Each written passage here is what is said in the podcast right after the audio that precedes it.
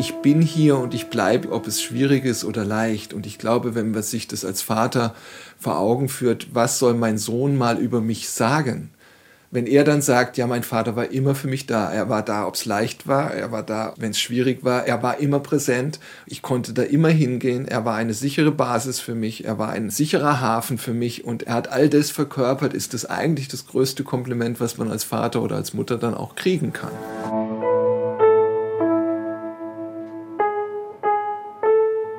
Eltern ohne Filter.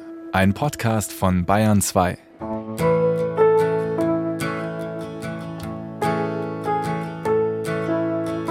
Was meint ihr?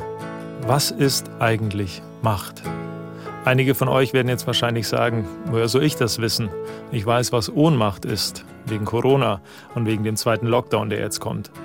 Und ich kann euch verstehen, mir geht's genauso. Aber das habe ich damit nicht gemeint. Ich habe wirklich gemeint, was ist Macht? Sind wir als Eltern mächtig und stark, wenn wir zum Beispiel unseren Willen gegen den einer anderen Person durchsetzen? Naja, wenn wir in der Sache recht haben, dann ist es ja auch gut, wenn wir uns durchsetzen. Oder nicht? Schön, dass ihr wieder dabei seid und sorry für die etwas komplizierte Frage gleich am Anfang, aber sie ist wirklich wichtig. Wir Eltern, wir haben ja oft das Große und Ganze im Blick. Das Problem ist nur, wir haben das Große und Ganze manchmal auch im Tunnelblick. Und genau deswegen stellen sich noch zwei Fragen. Erstens, was macht Macht eigentlich? Und zweitens, warum ist sie für uns so wichtig? Katrin hat ja letzte Woche mit den Stadtland-Mamas nach Antworten auf die Frage gesucht, wer bin ich eigentlich, wenn ich nur ich bin? Ich drehe das Ganze heute mal um und frage euch, wer sind wir Eltern eigentlich, wenn wir nicht wir sind, sondern wenn wir wütend sind. Ja, mein Name ist Linde Leschinski und ich bin Psychologin und Familientherapeutin und arbeite in Ramersdorf in der Erziehungsberatungsstelle des Evangelischen Beratungszentrums. Linde kennen ja viele von euch wahrscheinlich noch von unserem Instagram-Account oder von unserer Podcast-Folge mit ihr und Christina aus der letzten Staffel. Unsere Kinder brauchen Sparringspartner war der Titel. Heute geht es um etwas Ähnliches wie Sparring, und zwar darum, wenn einer der beiden Sparringspartner, und ich meine das jetzt wirklich, wirklich nur bildhaft, zu krass ausgeteilt hat. Wenn wir Eltern also mal laut geworden sind, und zwar so laut, dass unsere Kinder sich erschreckt haben, und wie wir diese Situation wieder am besten lösen. Mit dabei ist heute auch Ihr Kollege.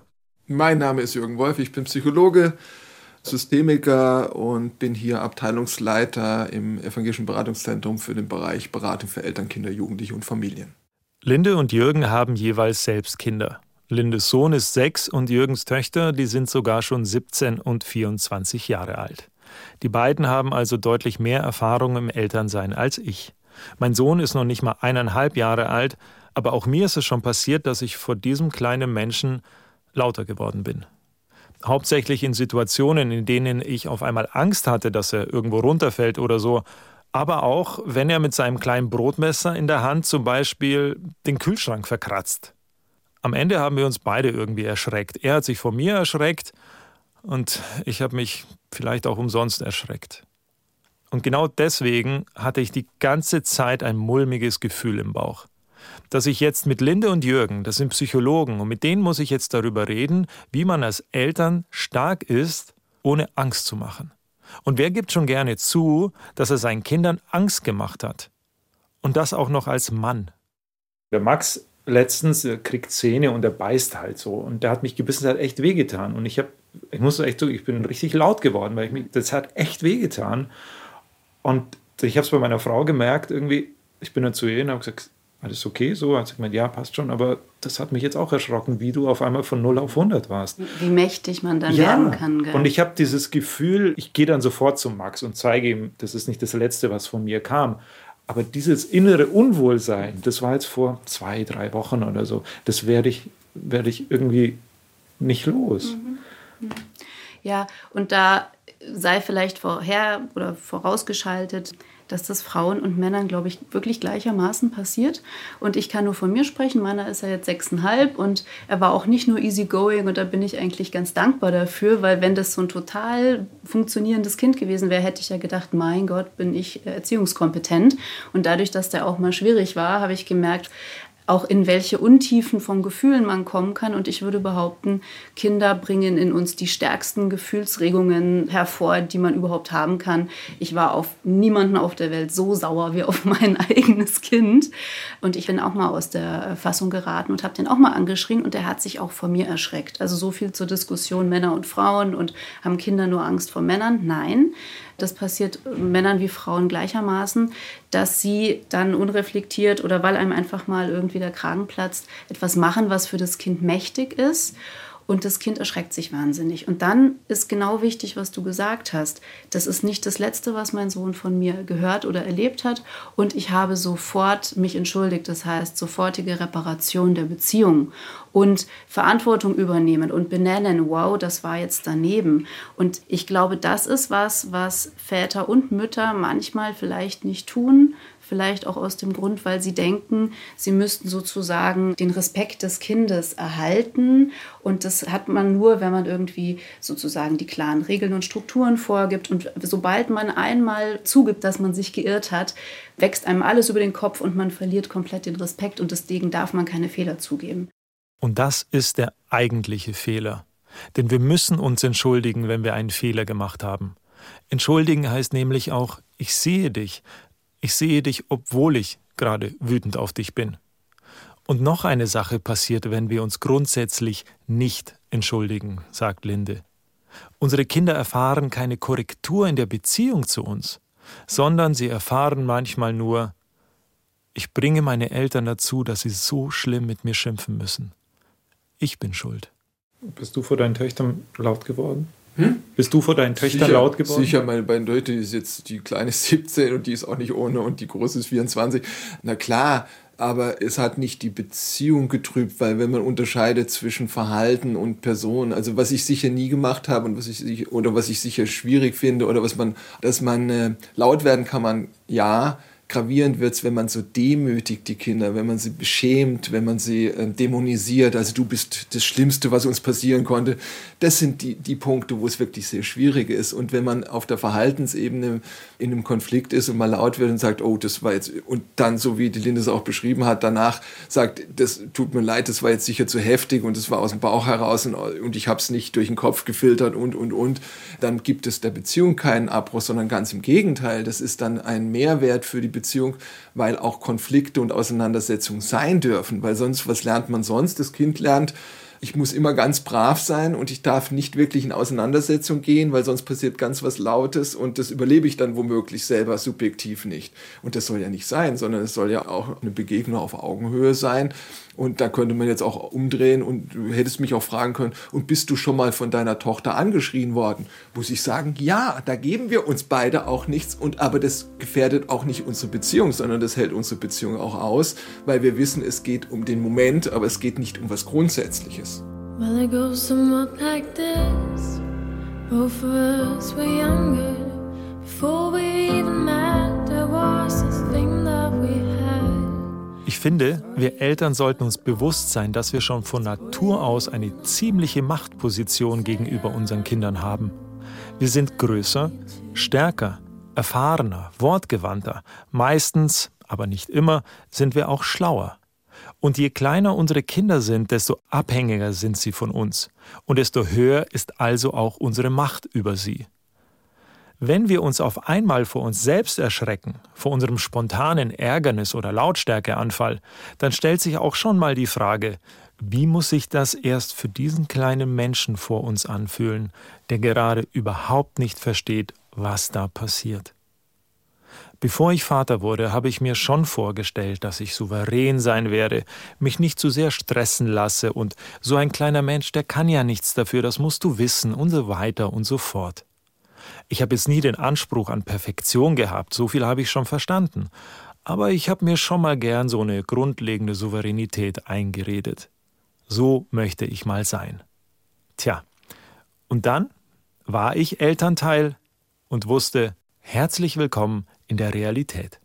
Was ich einfach spannend finde, ist, wenn man so einsteigt in die Elternschaft, so was weiß ich, während der Schwangerschaft, sich schon überlegt, wie wird es sein, dann malt man sich ja völlig andere Sachen aus. Unter anderem kennt man sich einfach noch nicht als Mutter oder Vater. Und ich glaube schon, dass sobald man nicht mehr nur Partner ist, sondern dann eben Mama oder Papa, da gehen andere Schubladen in einem auf.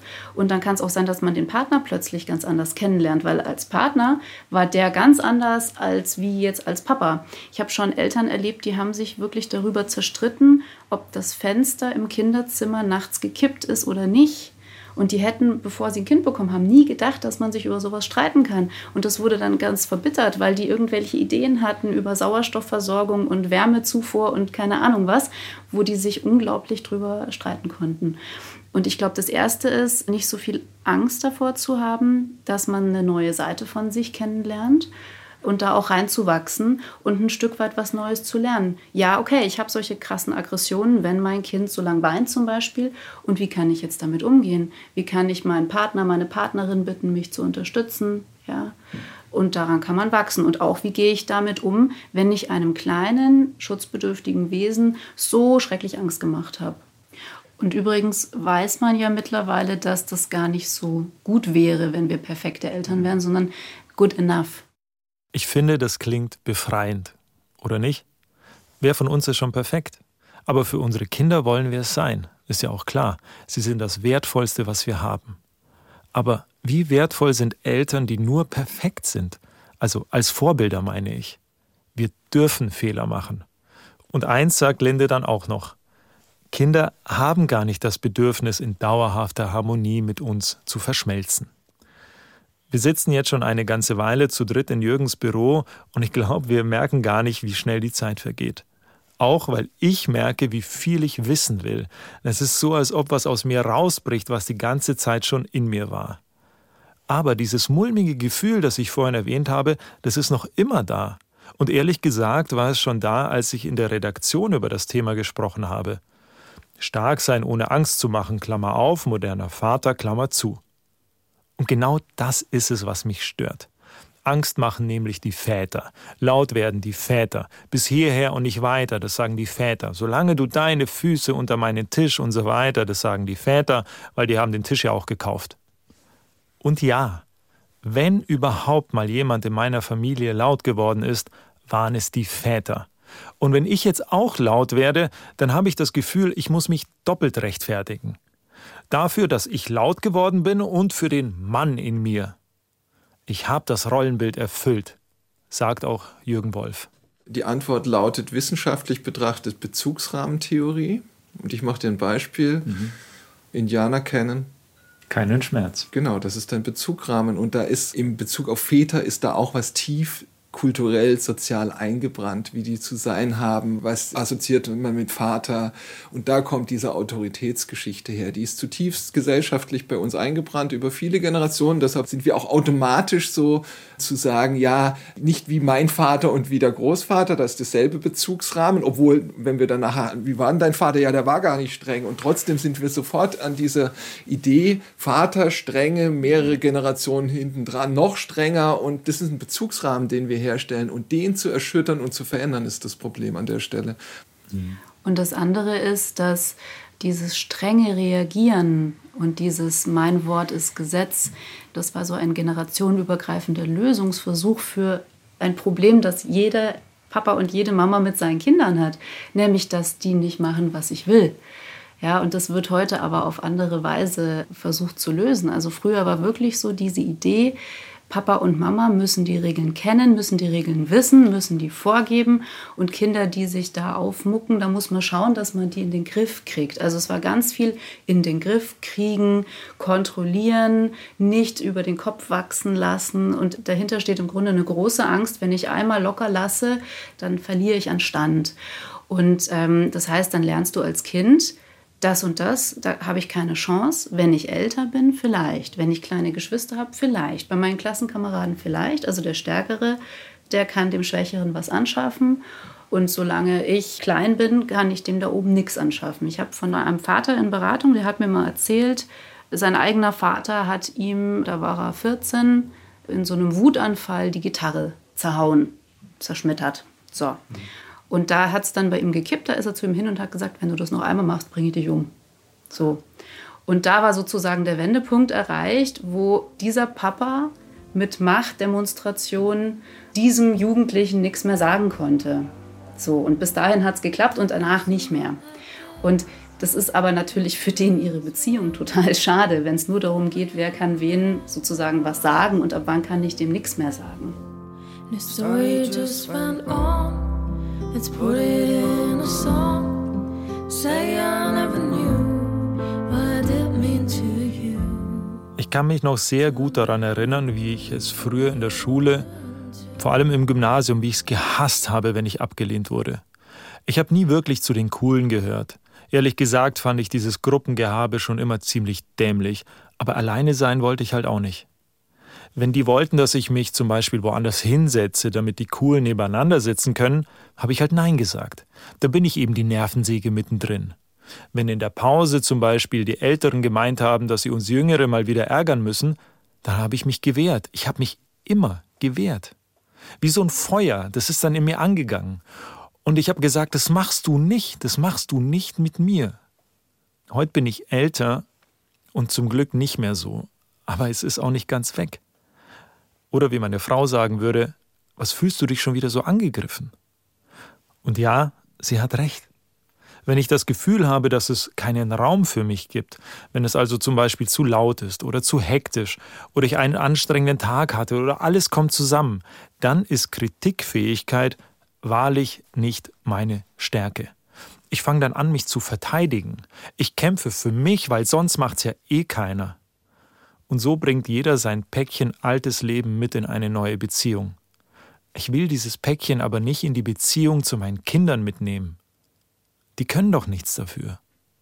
Ich will ja eigentlich ein ruhiger, meistens souveräner Vater sein. Die Sache ist so, der erste Schritt, dem wir uns bewusst werden müssen, ist, wir haben immer eine Doppelbeziehung. Wir haben eine Beziehung zu uns selber und wir haben eine Beziehung zu dem Gegenüber. Und die Kunst ist, beide Beziehungen zu leben und nicht die eine für das andere zu opfern. Weil das, was du erlebst, dieser Stress, den du erlebst in Bezug auf dein Kind, ist, dass du an den Punkt kommst, wo du Angst hast, dir selbst untreu zu werden. Und das setzt dich unter Druck. Das heißt, die Angst vor dem Verlust der Beziehung zu sich selber führt dazu, dass du die massivst nach außen verteidigst. Also das ist quasi der Triggerpunkt, wo du dich bedroht fühlst. Das heißt, da wird deine eigene Identität bedroht, auch wenn es überhaupt nicht so ist, aber das ist halt hirnorganisch so, dass äh, da das Alarmsystem hochgefahren wird und genauso reagierst du. Und ich glaube, es zu verstehen, dass dass das eine mit dem anderen erstmal nichts zu tun hat und dass beides parallel gehen kann, ist ein wichtiger Punkt in der Psychoedukation, dass die Leute verstehen, was passiert und dass sie auf der anderen Seite verstehen, wenn dein Alarmsystem angetriggert ist, hast du erstmal keine Chance, weil das ist was anderes als dein Fürsorgesystem. Und dann geht es eher darum zu überlegen, was kannst du denn tun, um dich zu beruhigen, weil das ist das Entscheidende. Was kannst du für dich tun, um zu beruhigen, um nicht aus dem Rahmen zu kommen, sondern wieder mit dir in Einklang, also mit dir in Beziehung zu gehen, weil erst dann bist du wieder in der Lage, Beziehung zum anderen aufzunehmen. Und in der Akutsituation heißt es tatsächlich, in dem Moment sich auch zu schützen und eventuell vielleicht auch rauszugehen. Ja, also jetzt vielleicht bei den kleinen Kindern noch nicht so schlimm. Interessanter wird es bei den Jugendlichen so, 17, 18, 15, was weiß ich wo die Auseinandersetzung ja dann doch sehr reibungsvoll sein kann aufgrund der Autonomie. Und dann wird schon sowas hochgeploppt wie du oder ich. Das ist ein bisschen wie, wie das wirkt wie ein Duell beider Pistolen und der, wo als erstes schießt, hat halt gewonnen. So fühlt es sich an, ist es natürlich nicht. Ich würde jetzt automatisch sagen, wenn ich gehe, habe ich verloren. Genau, und das ist aber wieder so ein Beliefssystem, was man überprüfen kann, dass man sagt, hä, wieso, weil du gefragt hast, wie wir arbeiten, ich würde dann sagen, hä, wie meinst du denn das jetzt, dass du verloren hast, wenn du gehst? Ist es nicht viel sinnvoller zu gehen, als sich erschießen zu lassen in dem Moment?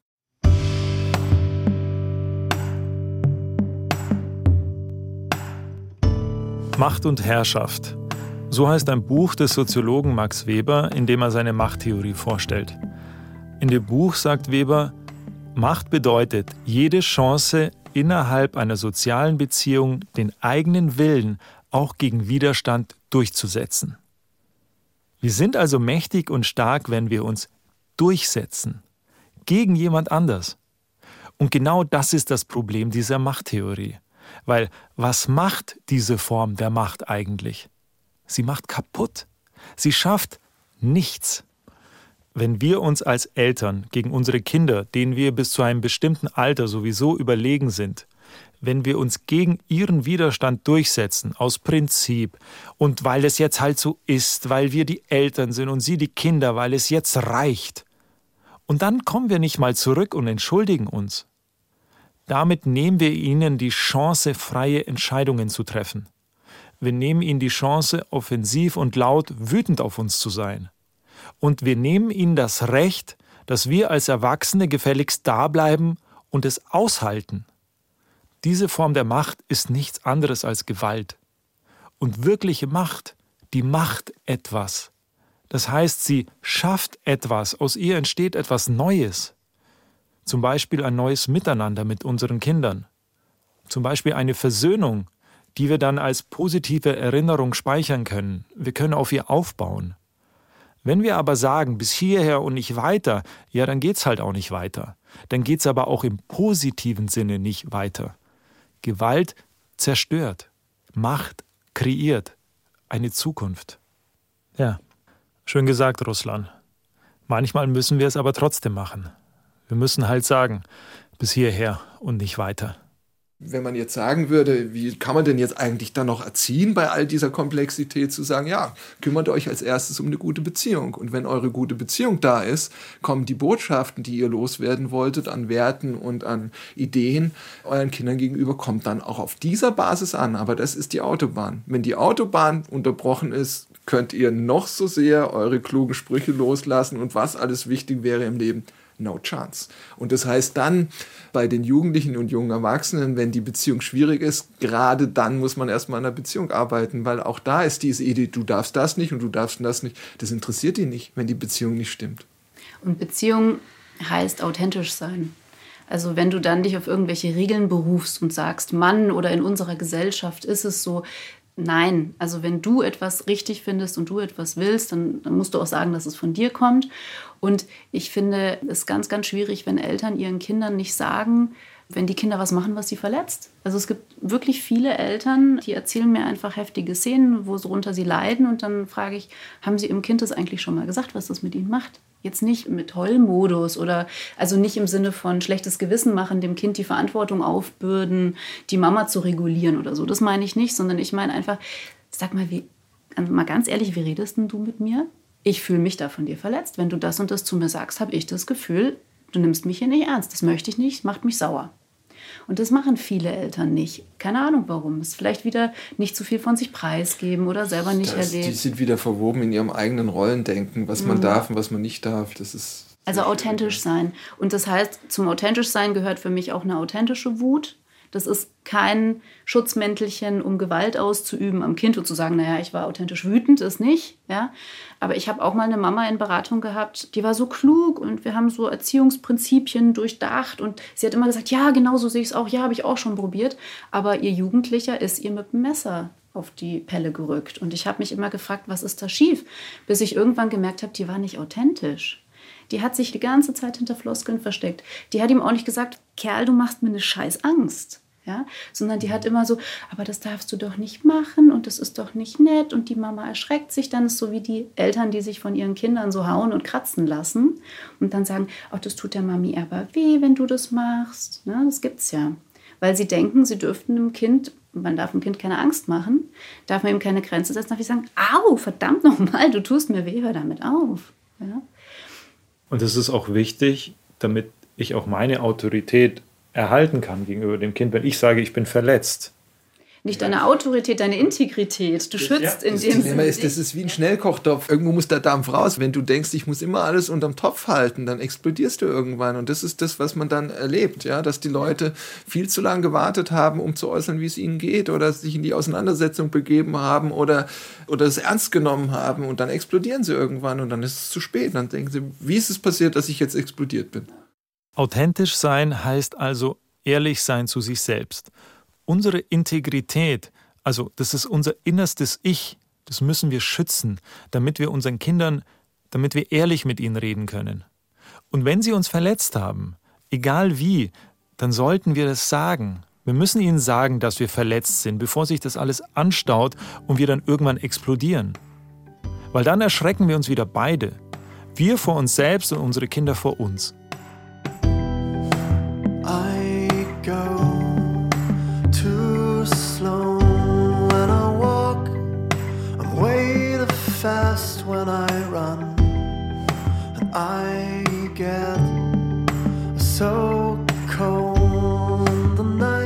Dieser Stelle, wir sind schon fast am Ende unseres Gesprächs, sagt Jürgen Wolf noch einen Satz, über den ich die ganze Zeit nachdenke. Er sagt, zwischen Reiz und Reaktion ist ein Raum und in diesem Raum können wir unsere Entscheidungen treffen. Und so ähnlich ist es übrigens auch mit der Macht. Meine Abschlussarbeit an der Uni hatte den Titel Macht und Kommunikation. Und ich habe unter anderem über ein Buch geschrieben, das heute mein absolutes Lieblingsbuch ist. Es ist von dem koreanischen Philosophen Byung-Chul Han und hat den ganz einfachen Titel Was ist Macht? Die Form der Macht, die er darin beschreibt, sieht so aus. Macht ist die Kontinuierung deiner selbst. Das heißt einfach ausgedrückt, wenn wir es schaffen, unsere Meinung, unsere Haltung, unsere Einstellung so zu vermitteln, dass es unsere Kinder auch so sehen, dann entsteht ein Machtraum, in dem wir uns dann gemeinsam bewegen. Wir müssen ihnen aber auch den Raum lassen, dass sie es nicht so sehen wie wir. Oder anderes Beispiel, Wer von euch hatte Lehrer in der Schule, die so richtig Bock hatten? Die waren motiviert, auf die hat man sich gefreut und auf einmal macht Mathe Spaß. Für uns Eltern heißt das aber, wir müssen die Kommunikation immer aufrechterhalten, immer wieder neu erklären, neu zuhören, neu aushalten, dass wir gerade doof sind. Ja, wir müssen halt durchhalten. Es heißt aber auch, dass wir zwischendurch mal anhalten müssen, was für uns tun, auftanken, sich was gönnen, sich die Arbeit zu Hause teilen. Wir müssen uns den Mental Load teilen, damit wir rechtzeitig anhalten können, bevor unser Alarmsystem wieder ausgelöst wird. Und wenn wir dann doch ab und zu es auch noch schaffen, drüber nachzudenken, welche Umstände denn unser Alarmsystem auslösen, dann können wir es vielleicht verhindern. Eins habe ich aus dem Gespräch mit Linde und Jürgen definitiv mitgenommen. Elternsein, das ist nichts für 100-Meter-Läufer. Elternsein ist was für Menschen, die einen Marathon lieben. Was ich oft Eltern rate, ist, wenn die diese Wut-Streitprobleme haben, dass die sich Smiley-Karten malen für das Kind. Ein Smiley ist ein wütender und einer ist ein weinender. Kannst du schön laminieren, kannst ein bisschen Brimborium drum machen. Und die hat das Kind in seinem Zimmer. Und dann knallt das Kind die Tür zu und hier ist Stopp und ich bin schon so groß. Und dann ist das Kind vielleicht irgendwann unglücklich. Aber wenn das Kind aus dem Zimmer kommen soll, dann muss es ja den ersten Schritt machen. Und das ist was, was Erwachsene manchmal machen. Ja, dann komm doch du zu mir her. Das machen die Kinder nicht, das Gesichtsverlust. Aber unter der Tür einen weinenden Smiley durchschieben, der symbolisiert, ich hätte gern, dass jemand kommt und mich in den Arm nimmt, aber ich schaffe es gerade noch nicht rauszukommen. Und dann kannst du sozusagen den ersten Schritt machen. Wenn dieser Smiley da liegt, kannst du die Tür aufmachen und dann ist wieder Versöhnung da. Das funktioniert? Das funktioniert super. Wow. Das funktioniert extrem gut. Weil dieses Konzept heißt neue Autorität. Das heißt, ich bin nicht Autorität im klassischen Sinne, ich mache nicht Angst, ich bedrohe nicht, sondern ich schaffe ein neues Autoritätsprinzip und das heißt Präsenz. Ich bin präsent im Leben des anderen. Und was ich da auch sehr schön finde, ist, ich bin hier und ich bleibe hier, also in der Beziehung, ob es schwierig ist oder leicht. Und ich glaube, wenn man sich das als Vater vor Augen führt, was soll mein Sohn mal über mich sagen? wenn er dann sagt, ja, mein Vater war immer für mich da, er war da, ob es leicht war, er war da, wenn es schwierig war, er war immer präsent, ich konnte da immer hingehen, er war eine sichere Basis für mich, er war ein sicherer Hafen für mich und er hat all das verkörpert, ist das eigentlich das größte Kompliment, was man als Vater oder als Mutter dann auch kriegen kann. So, dass man nicht weggelaufen ist, sondern dass man präsent war im Leben des anderen und daran teilhaben hat lassen und nicht nur, wenn es easy war, sondern auch den anderen Elementen, dass man auch den Streit miteinander geteilt hat oder die Auseinandersetzung und es auch möglich war.